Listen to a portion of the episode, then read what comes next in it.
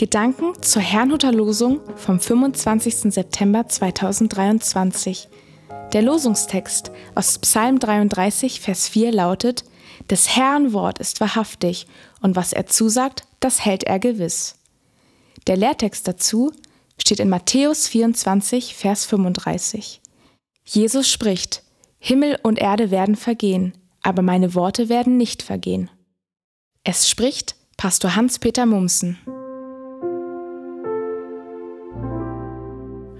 Er hält sein Wort. Die Botschaft der heutigen Bibelverse ist eindeutig. Was er zusagt, das hält er gewiss.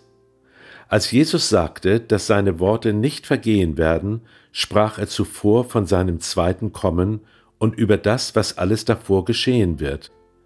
So sagte er, dieses Geschlecht wird nicht vergehen, bis dies alles geschieht. Inzwischen sind 2000 Jahre vergangen. Kann man diesen Worten Jesu überhaupt noch glauben? Ich meine, das hängt davon ab, wie man sie versteht.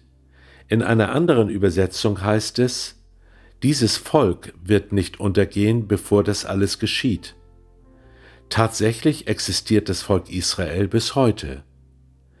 Jesus Christus sprach über vieles, vom Himmelreich, dem ewigen Leben, vom Eingang in die Freude des Herrn, aber auch von der äußersten Finsternis, in der es Heulen und Zähneklappern geben wird, und vom Gericht.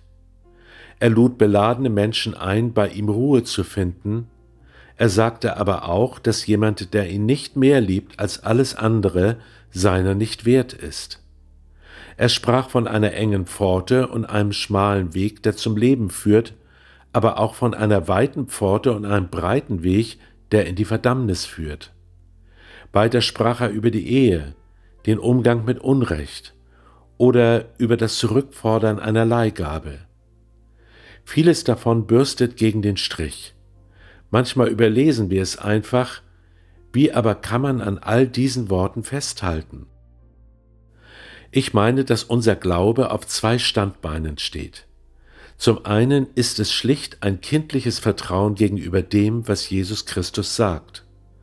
Zum anderen hinterlässt er uns nicht nur eine Schriftrolle, sondern den Heiligen Geist. Die Begegnung mit dem Auferstandenen weckt in uns eine tiefe Gewissheit, dass seine Worte absolut vertrauenswürdig sind. Sie hilft uns, auch die Bedeutung seiner Worte zu verstehen und nicht nur den Buchstaben.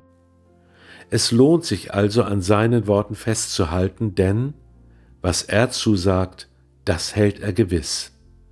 Ich wünsche Ihnen einen gesegneten Tag.